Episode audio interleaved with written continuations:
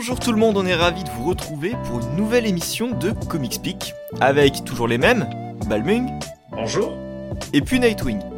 Salut tout le monde. Au programme d'aujourd'hui, on va avoir encore des recommandations en rafale. On commencera donc par voyager à travers les sombres marais humides et vachement crasseux pour saluer le body horror de Ramvi dans Swamp Thing Infinite, tome 1. Ensuite, je vous présenterai Radiant Black, cette nouvelle série de super-héros qui sera publiée chez Delcourt. Et Balmung va s'occuper de clore l'émission avec un mastodonte, la grosse sortie du mois de mai, avec le tout premier tome d'Animal Man par Grant Morrison chez Urban Comics dans la collection Urban Cult. Alors on va commencer tout de suite avec Nightwing qui va nous présenter Swamp Thing. Parce que là justement on va, s'intéresser à Swamp Thing, le personnage de DC Comics, de DC Comics pardon, qui a été absent depuis un sacré bout de temps et qui revient avec une nouvelle série qui est écrite par Ramvi et dessinée par Mike Perkins, un artiste qui était chez Marvel auparavant. Alors qu'est-ce que tu as pensé de Swamp Thing Infinite Nightwing? Alors pour commencer on va parler de Swamp Thing euh, avec son retour avec les deux numéros sur Future State, qui étaient deux euh, donc... Euh, deux numéros euh, écrits par Ramvi euh, pendant l'event de, de Future State, donc euh, qui était, je crois, l'an dernier déjà. Et donc ces deux numéros qui se passent en fait donc dans le futur, mais 2500 ans dans le futur, dans un contexte où on est dans un monde post-apocalyptique, où la nature a complètement repris le contrôle sur le monde et qui en fait a décidé de se rebeller plus ou moins contre l'humanité après son, son comportement et ses attitudes envers l'environnement. La nature a décidé de se rebeller et où maintenant donc l'humanité n'existe plus vraiment, même si elle n'a pas été complètement éradiquée, et où existent maintenant des êtres végétaux créés par justement euh, la créature du marais de cette époque, dont on ne sait pas vraiment encore qui elle est. C'est pas clair dans est-ce que c'est le Swamp Thing qu'on a connu avec Alec Holland ou quelqu'un d'autre. C'est pas vraiment précisé. Mais du coup, on se retrouve dans ce contexte-là où c'est une histoire plutôt simple. Swamp Thing qui se remet à la recherche de, bah, finalement des derniers, derniers êtres euh, humains vivants qui ont décidé de, de se cloîtrer quelque part et donc il va devoir se mettre à leur recherche parce que malgré le, fait que la nature ait repris le pouvoir, il pense toujours que euh, finalement l'être humain a, quand même le droit d'exister. On en retrouve un, thème très simple, c'est en fin de compte de dire que l'être humain, malgré ce qu'il fait à la nature, il va rester un élément essentiel. Et c'est ce que va nous détailler euh, Ramvi tout au long de cette mini-série, enfin de ces deux numéros plutôt au travers de, justement des créations de Swamp Thing, qui va créer des êtres végétaux, qui va créer justement avec une apparence humaine, mais au détail près, et au travers de planches euh, extrêmement détaillées de Mike Perkins euh, à ce niveau-là, sur la sur l'anatomie et sur le, la façon dont Swamp Thing va recréer le, moindre petit détail physique de chaque être euh, vivant qu'il aura créé. Et c'est assez impressionnant ce niveau de détail comparé au niveau de détails qu'on va avoir sur des visages par exemple où là ça va être un petit peu plus euh, un petit peu plus compliqué. Mais sinon c'est une histoire assez simple. Donc euh, Swamp Thing qui part à la recherche des derniers êtres humains pour essayer de rebâtir un monde euh, plus ou moins euh, plus ou moins propre avec revenir sur des bases plus saines en essayant de continuer avec cette, cette idée que l'homme et la nature ne sont pas forcément ennemis, mais plutôt complémentaires, et que ce serait bien de retrouver cette, cet équilibre euh, malgré le contexte de ce monde post-apocalyptique assez, euh, assez chaotique et, assez triste au premier abord. Sinon, donc visuellement, c'est. On retrouve Mike Perkins ici, comme on va le retrouver dans la, dans la série euh, après. Et je trouve quand même que il prend son temps sur pas mal de choses, notamment sur les parties où il détaille la conception, l'anatomie des différents êtres euh, végétaux. Mais par contre, je trouve que on perd au niveau du détail sur pas mal de pages qui vont impliquer des, personnages euh, humains finalement, où on va avoir pas mal de, visages un peu difformes. Et euh, un ancrage aussi, un ancrage assez, assez marqué, qui pourrait paraître faire un peu sale, même si ça colle à l'ambiance de, de, de, son histoire, mais qui fait, ça fait vraiment gros trait peut-être que le fait de le voir en, crayonné, en simple noir et blanc, ça servirait plus son trait que cet ancrage. Mais bon, ça c'est juste un, avis perso euh, à, ce niveau-là. Ah ok, c'est pour l'ensemble de l'album, je pensais que t'étais... Euh... Non, non, là je parle juste des numéros de Future State. Hein. Ah ok, d'accord, autant pour moi. Du coup, je me, je, me suis demandé, euh, désolé. Donc voilà, si vous vouliez partager aussi euh, votre avis sur les numéros, les gars. Ok, tu veux diviser du coup Future State de l'autre série? Ouais, un peu, parce que je, je, trouve que les histoires se mélangent pas trop bien, donc alors bah, moi ça m'arrange parce que j'avais juste lu du coup euh, cette partie Future State et euh, pour moi c'est du Ramvi typique avec un très bon twist euh, à la fin. Balming, tu voulais prendre la parole? Ah, Pour moi c'est la meilleure série Future State et après c'est pas très compliqué parce que Future State c'est généralement mauvais, hein. il n'y a pas eu beaucoup de, de bonnes séries si ce n'est un petit peu Dark Detective par exemple. Mais sur le Future State, on est vraiment sur du, euh, qualitatif. En deux épisodes, il arrive à faire passer son message. C'est très clair, c'est très simple. On peut pas faire mieux. Et après, au, niveau du dessin, de toute façon, on verra après, tu vas en parler après, vu que c'est à peu près, c'est la, on est dans les mêmes tons. Mais euh, pour moi, la, que ce soit en noir et blanc, ça, enfin, pour moi, ça me gênerait parce que la, couleur vraiment est, euh, c'est des enfin, c'est des couleurs qui, qui se fondent bien en fait avec cette espèce d'ombre que qu'on a sur le dessin. Et je trouve que ça ça amène un, petit côté enfin un, côté assez sympathique parce qu'en fait le il faut savoir que ça ça ça mélange en fait un petit peu par rapport à du ce qu'on avait eu avec euh, avec euh, avec Swamp Thing notamment on avait eu Yannick Paquette qui lui euh, quelqu'un qui aime bien faire des espèces de motifs avec des fleurs et autres là où la couleur est très importante. En fait là aussi la couleur est importante et on avait la même chose aussi avec pour moi c'est vraiment le, le meilleur récit et qui a vraiment un, un, vrai objectif de jouer justement sur la temporalité, là où, euh, par exemple, sur d'autres récits Future State, bah, on se trouve dans le futur, mais au, vis-à-vis des, des, euh, des thématiques euh, abordées qui sont censées être un petit peu de la dystopie, et ben, eh ben c'est un peu mollasson, voire même c'est carrément ignoré, en fait. C'est ça qui est dommage. Ah non, alors pour ce qui est de, de mon côté, euh, j'avais beaucoup aimé et je rejoins Balmung sur le fait que ce soit euh, une, enfin, le meilleur de, Future State. Juste que bon, je serais pas aussi, aussi extrême non plus. J'avais Future State, après j'ai pas lu non plus une grande partie des titres, mais en ayant fait ma sélection, je m'étais bien retrouvé dans, ce que j'avais aimé de Future State. Mais c'est vrai que Ramvi, bah, c'est toujours une valeur sûre. Ouais, c'est clair. C'est clair et en ce moment, et du coup, on va parler du maintenant sa, sa série principale, Swamp Thing. Euh, des dix premiers numéros du coup qui vont sortir dans, cette, euh, dans cet album. Donc il y aura un, second volume euh, un peu plus tard qui comportera donc le reste de la, de la série. Un volume qui va se concentrer sur un nouveau personnage, Levi Kami, qui va être le nouvel avatar de la Sève.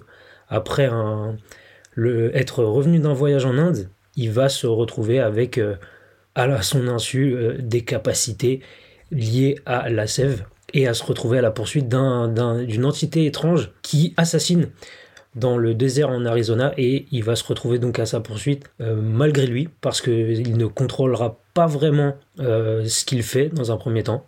Il va se retrouver donc envoyé comme ça ce qui va peut-être au départ considéré comme être des rêves avant de se rendre compte que c'est lui-même qui va être envoyé euh, à la poursuite de, ce, de cette entité.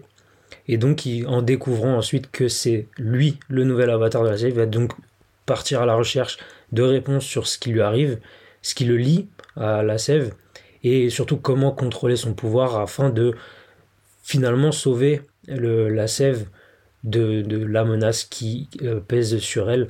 La sève, qui je rappelle, est le, on va dire, la conscience collective de toute espèce végétale sur Terre, pour ceux qui ne qui n'ont jamais lu Swamp Thing. Donc euh, cette histoire, c'est une histoire euh, assez intimiste pour, euh, pour Swamp Thing, où on, remarque que le personnage de Levi Kamei a autant d'importance que le, que le personnage de Swamp Thing, et c'était, je, trouve ça assez agréable de, de, voir ça. D'habitude, on avec Swamp Thing, on passe très vite le, le, côté humain pour euh, vraiment concentrer sur l'avatar et euh, son rôle, les menaces qu'il va devoir affronter.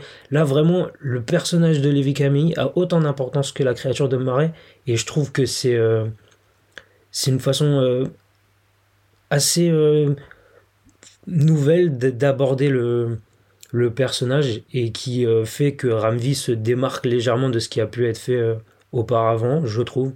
Et avec ça, il va du coup développer à travers ce personnage des, des thématiques assez, euh, assez fortes, notamment dans les relations, par exemple, entre son, ce personnage et son père, des thématiques aussi liées à la politique, au domaine économique, militaire ou même écologique, c'est très très riche. C'est suffisamment riche et varié dans, dans, les, dans les thématiques pour en faire un titre vraiment passionnant à suivre pour, euh, pour énormément de raisons. Il y a rarement un moment où où on va vraiment se concentrer sur un seul truc et, se retrouver à s'ennuyer. Un personnage euh, qu'il l'a créé du coup et qu'il qu'il développe très très bien. Et notamment, donc, je reviens sur ça, euh, sa relation avec son père qui va être vraiment le, bah, le cœur. Tout ce qui va lui arriver est plus ou moins lié à son passé, même si on, en apprendra que, que très peu petit à petit. Mais euh, et c'est très très très très intéressant à suivre, surtout donc ce personnage de Levi Kami qui est donc euh, indien. Donc on retrouve là une créature du marais qui ne sera pas une créature du marais de euh, euh, qu'on retrouve aux États-Unis habituellement. Là, on se déplace vraiment, on est dans un autre contexte, on est dans une dans une autre ambiance, même visuelle, je trouve. On parlait des couleurs sur les numéros de Future State tout à l'heure. Là, les couleurs, c'est, je trouve, on passe encore à un niveau au-dessus. On, a un jeu de couleurs qui est assez, euh, assez incroyable. Même si euh, on pourrait dire que Moore a fait un, très très euh, bon travail à ce niveau-là, je trouve que là, le côté humain et le personnage de Levi Camille ressort beaucoup plus que le personnage d'Alec Holland et son passé que, que ouais, ce que faisait Moore avant. Donc c'est vraiment là que je trouve que, que apporte un petit plus c'est que on sent qu'il s'implique énormément dans, son histoire. Pour ceux qui, ne savent pas, Ramvi est, indien, donc c'est quelque chose qui ramène dans beaucoup de ses titres, avec euh, les morts de Leila Star, ou encore pour ceux qui ont lu These Savagers, c'est, c'est vraiment des thématiques qui reviennent très souvent avec euh, Ramvi. C'est une, culture qu'il essaie de, mettre en avant. C'est vraiment passionnant de, de suivre cette nouvelle créature du marais dans un nouvel environnement, avec un point de vue comme celui-là, Honnêtement, je, ne peux que conseiller cette série. Malheureusement, ce tome s'arrête au numéro 10, donc on n'aura pas l'intégralité de l'histoire si je ne me trompe pas. Ce sera une, série en 16, euh, en 16 numéros, donc un deuxième volume arrivera, mais honnêtement, je, je peux que conseiller et vous regretterez pas d'avoir lu ça. C'est Pour ceux qui sont passionnés de Swamp Thing, vous trouverez votre compte, et pour ceux qui découvrent la créature, foncez parce que c'est un point d'entrée. Facilement euh, accessible. Euh, avant qu'on passe à, la vie de, Balmung, euh, je me demandais, du coup, là que tu conseilles ça justement à des personnes qui pourraient ne pas connaître Something, est-ce que qu'est-ce que tu avais lu toi avant de connaître Something? Est-ce que tu le connaissais déjà d'avant J'ai commencé le premier titre Something que j'ai lu, c'était le titre de Scott Snyder et Yannick Paquet pendant les ouais. 52. Et du coup, j'ai enchaîné tous les New 52 après avec euh, Charles Soule aussi euh, derrière. Ok, ouais, donc t'avais déjà une bonne première approche de Something euh, quand même. Ouais, et après, c'est vrai que Scott Snyder, c'est pas le truc le plus poussé non plus. C'est pas le truc le plus poussé. Après, si vous vraiment. si on doit conseiller un truc à lire, c'est évidemment le Swamp Thing d'Alan Moore. Oui. Qui reste, qui reste le, le titre Swamp Thing à lire. si on ne devait en retenir qu'un, il faut lire celui-ci. Mais je pense que ce Swamp Thing là de Ramvi, c'est quelque chose de que je conseille même à des gens qui n'ont qui n'ont jamais lu. Parce que on, on, remet tout on remet tout à plat et on te représente vraiment tout l'univers de la créature petit à petit. Et même en poussant un peu plus en créant de nouveaux euh, de nouveaux éléments. Donc ouais je conseille vraiment aussi aux, au, néophytes de, de, de, la créature du marais parce que c'est je pense que c'est un titre euh, pendant Infinite Frontier là et, ce qui se passe euh, maintenant, c'est un des titres qu'il faut vraiment lire euh, actuellement. Ok, bah, du coup moi je l'ai pas lu et, je, vais passer mon tour. Par contre, tu m'as donné vraiment envie de, de me retourner euh, dessus. Euh, du coup, à toi, Balmung, si jamais tu voulais compléter. Euh... Justement, parce que là, du coup, alors t'en parlais, tu parlais d'Alan Moore. Alors bon, c'est vrai qu'on le présente plus, mais j'ai quand même, faut quand même un petit peu le présenter. Hein, si, enfin, si il y a des gens qui connaissent pas V pour Vendetta, Watchmen, et des gentlemen extraordinaires, tout ça, c'est cet homme-là. Et justement, euh, Alan Moore, c'était un. Là, on parle d'un run en 2020, enfin qui a commencé en 2021, et versus un run qui lui a commencé en 1984. Et, euh, et en fait, euh, faut avoir un espèce de. Moi, je vois qu'il y a quand même un, un, espèce de rapport entre Alan Moore et, et Ramvi. En fait, Ramvi a cette particularité, c'est que effectivement, c'est une bonne. Sa série est un bon point d'entrée si on veut découvrir le personnage. Et aussi, ceux qui connaissent qui connaissent justement le run d'Alan Moore, euh, qui est quand même euh, assez fondateur, on va dire. Euh, parce qu'en fait, c'est pas lui le, c'est pas Alan Moore, c'était pas le premier à avoir, à avoir écrit sur euh, Something. Il y a eu d'autres auteurs, j'ai pas pas m'étaler dessus, mais euh, c'est le là où effectivement Ramvi remet en avant le côté humain, le côté humain lié à la nature Alan Moore était plus dans la déconstruction de l'humain pour justement, enfin, il y a un espèce de plot twist justement où dès le premier numéro de Ramvi, on va te, il va nous montrer que il a bien compris qu'est-ce que qu'est-ce qu'a fait Alan Moore et qu'est-ce que lui et quelle, est sa propre proposition, notamment euh, un rapide un rapide spoil. On le voit dès les premières pages, c'est notamment euh, l'anatomie du, du something, l'anatomie du something qui en fait une bête des marais qui a en fait des organes, qui a des organes qui sont vitaux, qui lui servent, etc. pour respirer, pour digérer et autres. Là où Alan Moore, les organes n'ont aucun intérêt, euh, tout ça, ça peut être jeté à la poubelle. C'est juste un simili, euh, un simili humain. En fait, le but, c'est vraiment là où Alan Moore lui euh, va montrer plus une une bête pensante. Ravi va montrer vraiment un humain qui est dans la bête, mais qui reste voilà, qui reste un humain. Et, et c'est deux, deux, deux, deux, trucs complètement séparés. Et sachant que ça, ça quand même respecte le, le, le personnage de base, c'est-à-dire qu'on va revoir effectivement les mêmes, les mêmes personnages au fur et à mesure.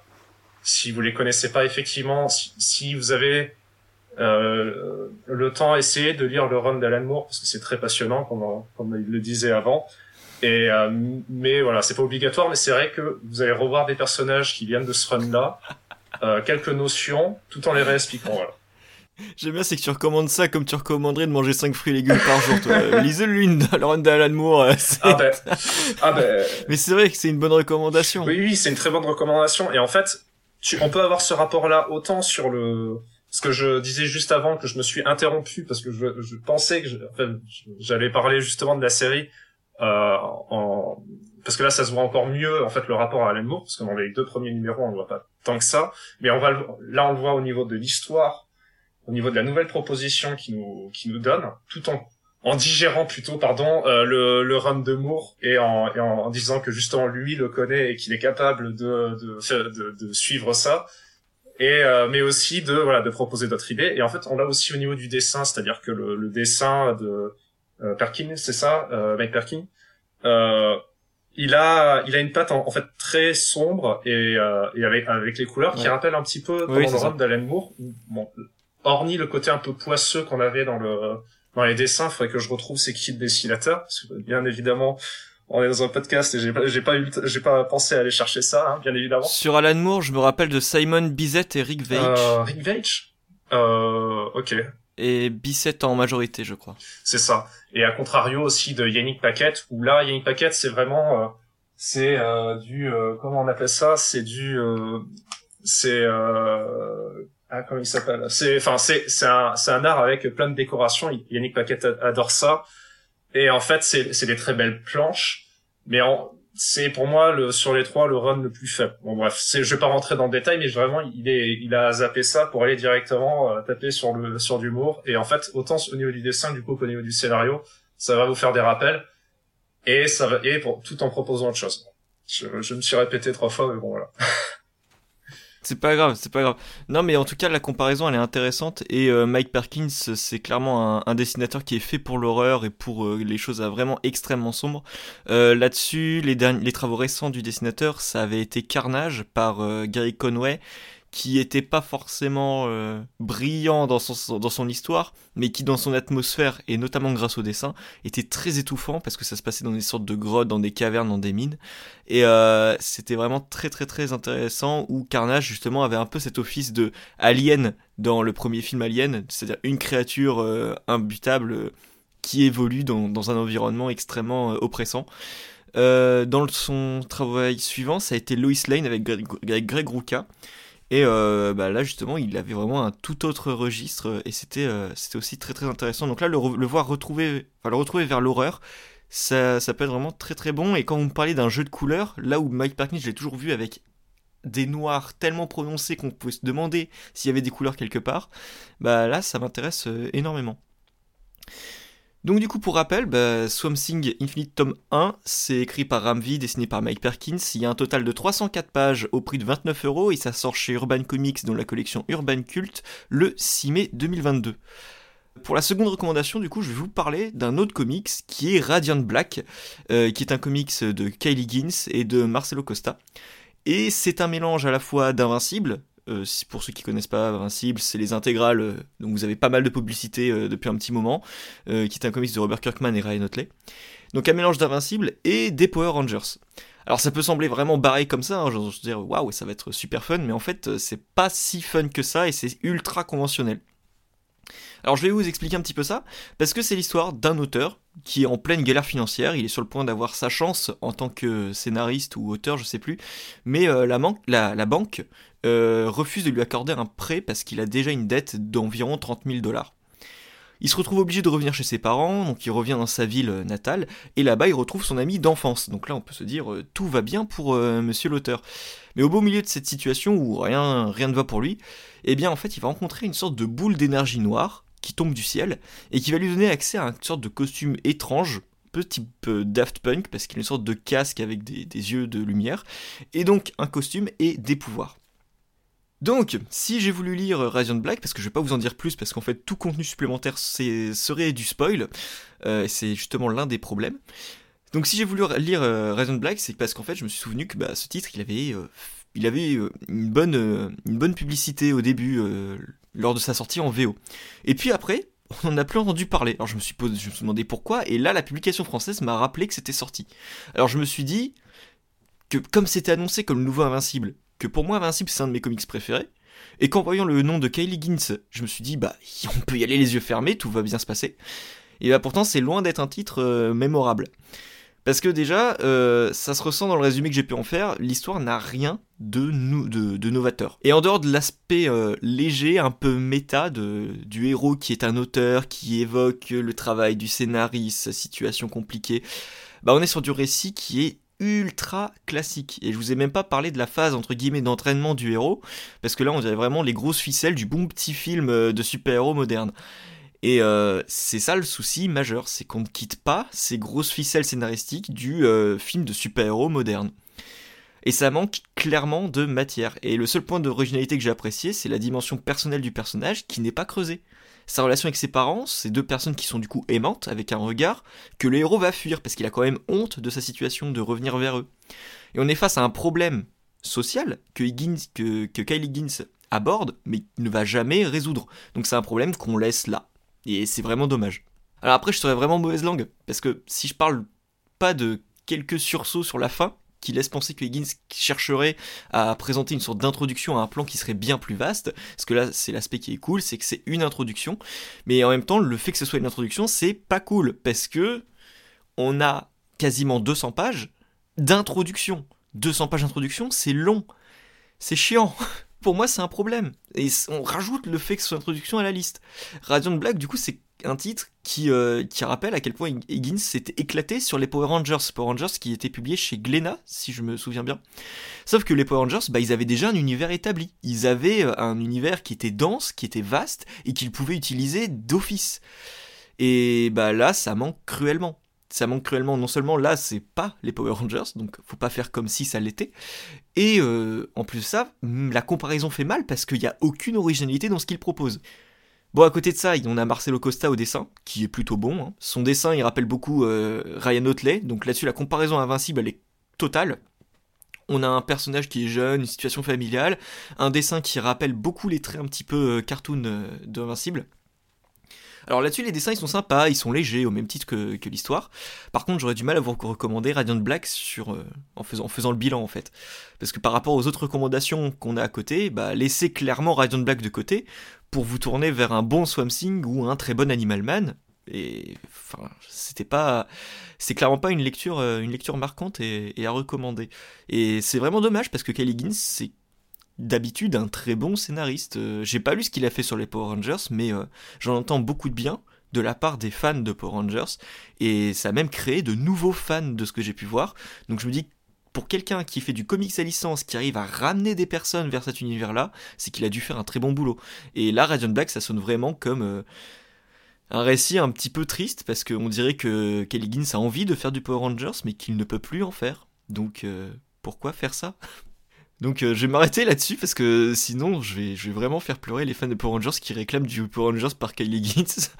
Euh, par contre je sais que Balmung l'a lu également et s'est posé la question de pourquoi est-ce que tu as choisi ça Baptiste et, je sais pas.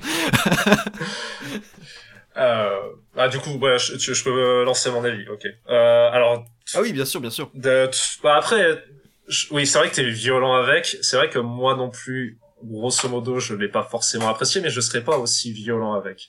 Parce qu'en en vrai, euh, c'est dans la mouvance en fait des Power Rangers actuels, c'est-à-dire que Power Rangers, bon, euh, tout le monde connaît, mais grosso modo, ce qu'on essaie de remettre en avant, c'est vraiment la première saison des Power Rangers, c'est-à-dire euh, ce que tous ceux la plupart du temps se rappellent, surtout les plus vieux d'entre nous. non, c'est, enfin, j'exagère parce qu'après il y aura toujours quelqu'un qui va venir et qui va me dire ah ben non, je connaissais Bioman, ou alors je connaissais n'importe quelle série Super Sentai, je ne sais quoi.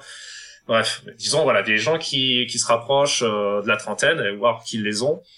Et grosso modo, euh, le, les Power Rangers, euh, ce qu'on veut maintenant, c'est les faire, euh, les rendre un peu plus matures. Et le problème, c'est que c'est des, c'est un petit peu comme un Spider-Man pendant certains runs, c'est-à-dire que c'est un, un éternel étudiant. Et les Power Rangers, c'est à peu près ça, ce qui fait que dans les séries Power Rangers, c'est très, on, s'attache plus à l'action que vraiment leur vie de, d'étudiant à la fac parce que pas forcément grand chose à raconter. Et puis en fait, euh, maintenant nous on commence à lire, on comprenait et ça, ça, nous intéresse plus trop. C'est forcément c'est c'est problématique. Bon, J'exagère parce que bon, il se trouve que pour le manga, il y a plein de plein de séries dans le genre et ça marche très bien. Mais là, du coup, voilà, voilà c'est une introduction à ce que je veux dire sur Radiant Black. Mais Radiant Black, du coup, là, on représente vraiment des personnes qui sont dans la vie active et qui sont tous des losers.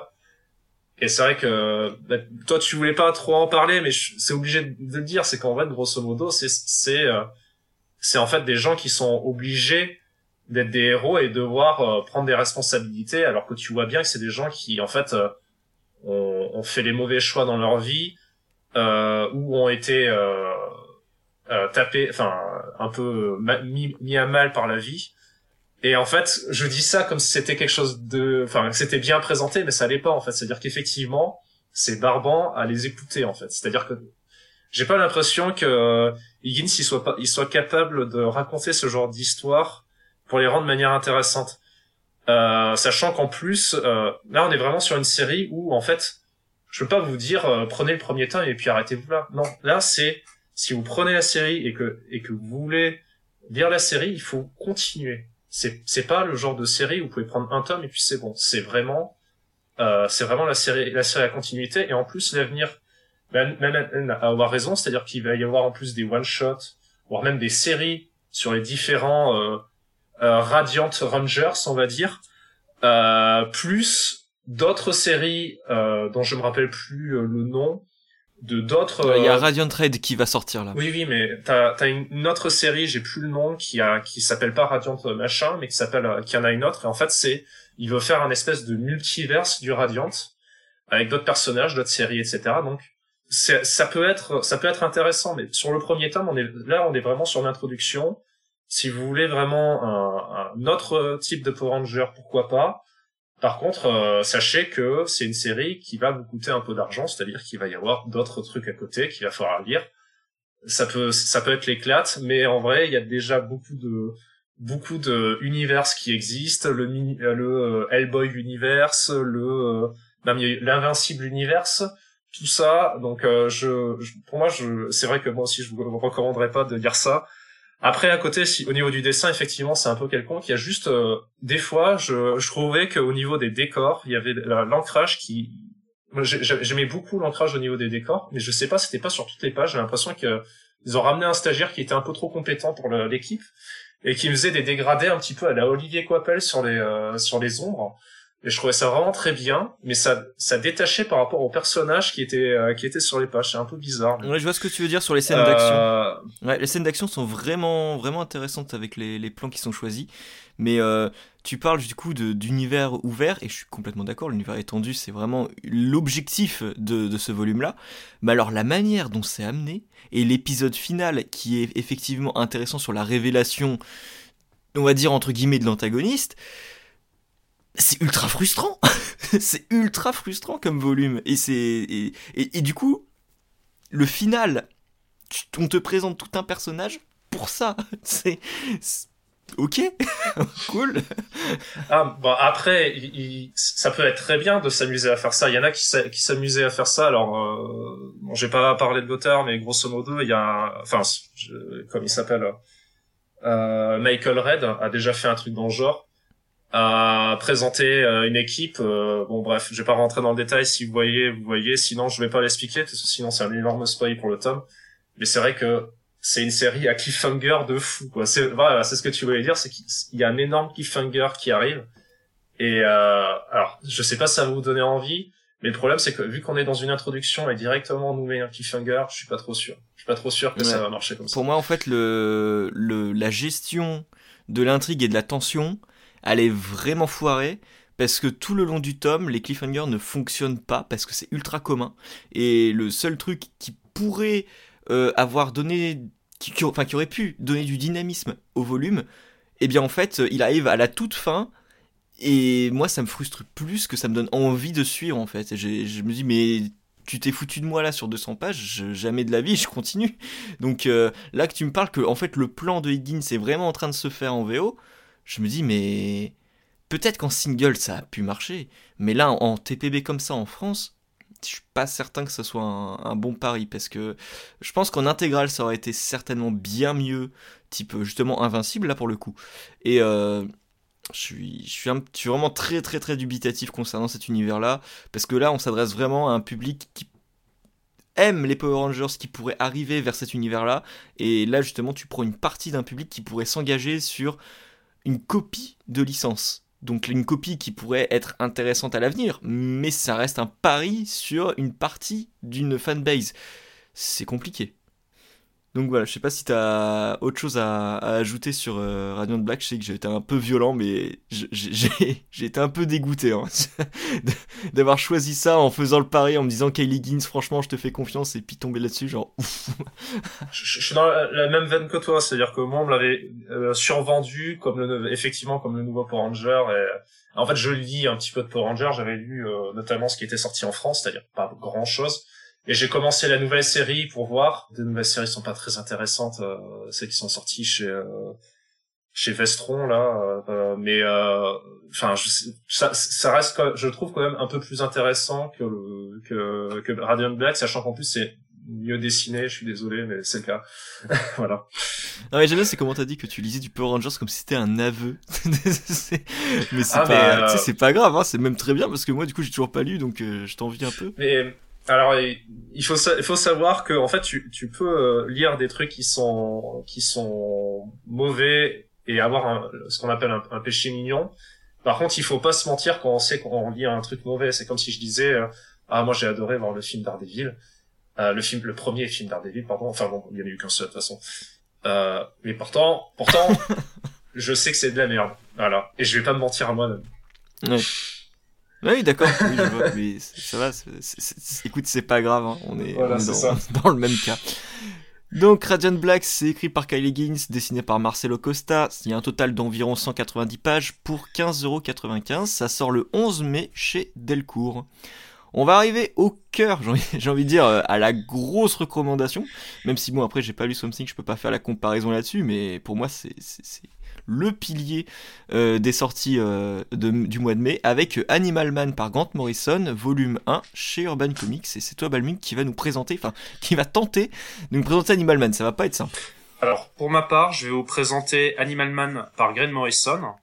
Euh, Grant Morrison au scénario, avec Chaz, euh, Truog et Tom euh, Grumet au dessin. Pour, pour cette présentation-là, je vais plutôt être sur du sur Grant Morrison. Donc euh, Animal Man de Grant Morrison, c'est sorti en 1988 et euh, ça a été euh, réédité euh, récemment. Alors autant en, aux USA qu'en France, ça va être réédité en deux tomes en France chez Urban. Alors Animal Man, c'est un super-héros ayant comme pouvoir d'utiliser en fait les caractéristiques des animaux qui sont proches de lui. Donc par exemple, si si, si une fourmi est à côté de lui, il peut lui prendre, il peut prendre sa super force parce que si vous savez que en fait une, une fourmi est capable de soulever plusieurs fois son poids et du coup euh, théoriquement Animal Man peut prendre un, avec ce avec cette force-là peut soulever par exemple un rocher en fait. Du coup en, plus de ça, Animal Man il a une famille avec une, une femme, euh, deux enfants.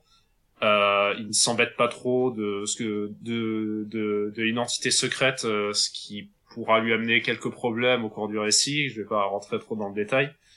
Et euh, il a aussi bon euh, ses propres problèmes de vie de famille, c'est-à-dire euh, euh un fils un peu turbulent et une, fille qui commence à, se développer un petit peu au monde, au monde extérieur. Je vais, je vais directement faire une discrétion, c'est-à-dire que je vais pas rester sur l'histoire, mais je vais plutôt m'attarder sur le scénariste. C'est une œuvre qui est assez complexe en fait, déjà pour euh, le comprendre, il faut déjà connaître un minimum l'auteur. Enfin, c'est pas une obligation, mais c'est c'est c'est quand même quelque chose. Euh, si vous avez moyen de connaître un peu Grant Morrison, c'est quelque chose de très intéressant. Alors Grant Morrison, il faut savoir que c'est un auteur euh, qui vient, qui est un auteur anglais qui vient en fait de la vague anglaise. Alors la vague anglaise, c'est pas comme une invasion, enfin c'est une invasion, mais simplement dans le comics, hein, c'est pas, il y a pas eu de vraie attaque. Et euh, grosso modo, en fait, c'est euh, juste avant on parlait d'Alan Moore, Alan Moore avec son Swamp Thing. En fait, euh, le Swamp Thing d'Alan Moore, c'est un petit peu le début de cette invasion-là, c'est-à-dire que Swamp Thing a donné envie de, enfin, a sorti euh, un récit qui était super bien sur un personnage qui n'était pas trop connu à l'époque et on a fait quelque chose d'incroyable. En fait, du coup, ça a donné envie à DC de miser sur les euh, sur les, les auteurs sur les auteurs anglais et du coup, il y a eu toute une toute une série d'auteurs qui sont venus aux USA pour faire du comics chez DC et un petit peu chez Marvel après. Euh, je vais pas m'étaler sur le nom des auteurs parce que sinon j'aurais envie de les présenter et c'est pas le but. Là, j'ai juste resté sur Grant Morrison qui en fait euh, bah, qui est du coup dans cette première vague euh, d'anglais.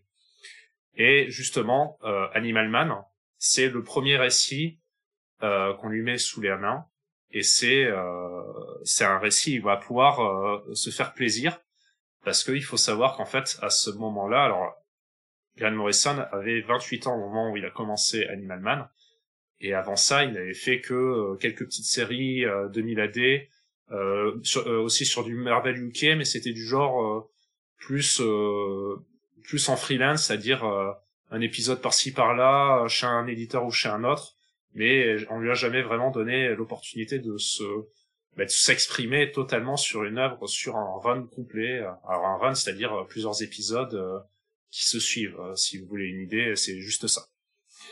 Donc là, là-dessus, il débarque sur la série, on lui donne un personnage qui est Asbin. Enfin, on lui donne, c'est lui qui le choisit.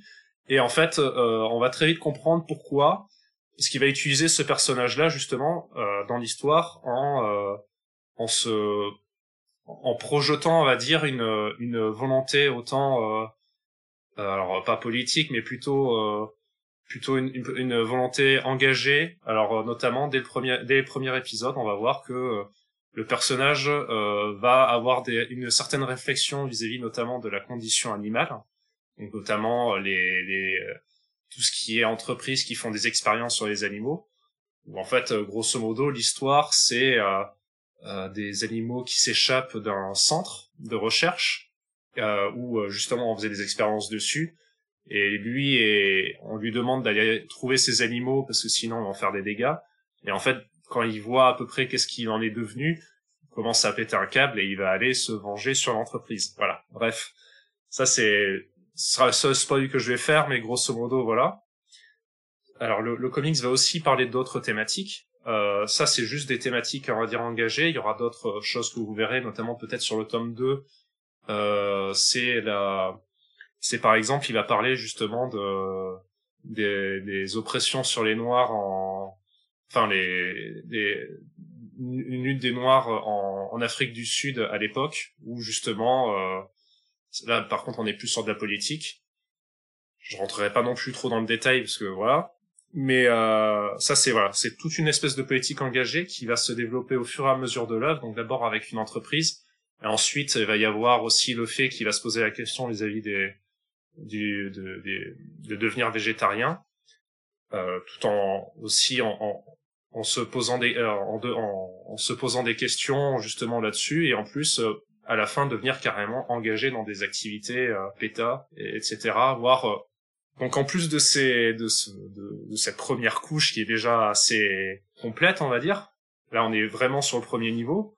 Il va aussi parler de d'autres concepts qui là va être plus des concepts méta, c'est-à-dire euh, le bon, vous connaissez déjà peut-être le brisage de quatrième mur, c'est cette notion que vous avez peut-être dû voir avec Deadpool. Euh, c'est le fait de un personnage se rend compte de sa propre condition de personnage de BD et il va en fait euh, il va en fait euh, soit en faire de l'humour, soit euh, jouer avec. Ça, c'en est, c'en est un. Et il y aura aussi, par exemple, aussi le, la relation entre le scénariste et son œuvre enfin et plus exactement le, le, personnage qu'il a créé. Et ça, ça va, ça va aussi se développer tout au, tout au long de l'œuvre. Ça va commencer notamment avec une petite histoire sur euh, le coyote, de coyote dans euh, euh, Coyote et Bip Bip. Je pense que vous connaissez euh, le dessin animé. Et où il va en fait carapater ce coyote dans la dans cette réalité de, bah, de super héros et où lui, où lui va en avoir marre en fait de se faire tuer euh, sans cesse dans, dans cette BD là et va essayer de, euh, ben de, de, de combattre cette condition là face à son créateur qui est derrière en fait euh, la main du scénariste. Ça, et là on est vraiment au tout début de cette réflexion là qui va prendre beaucoup plus d'ampleur dès le deuxième tome.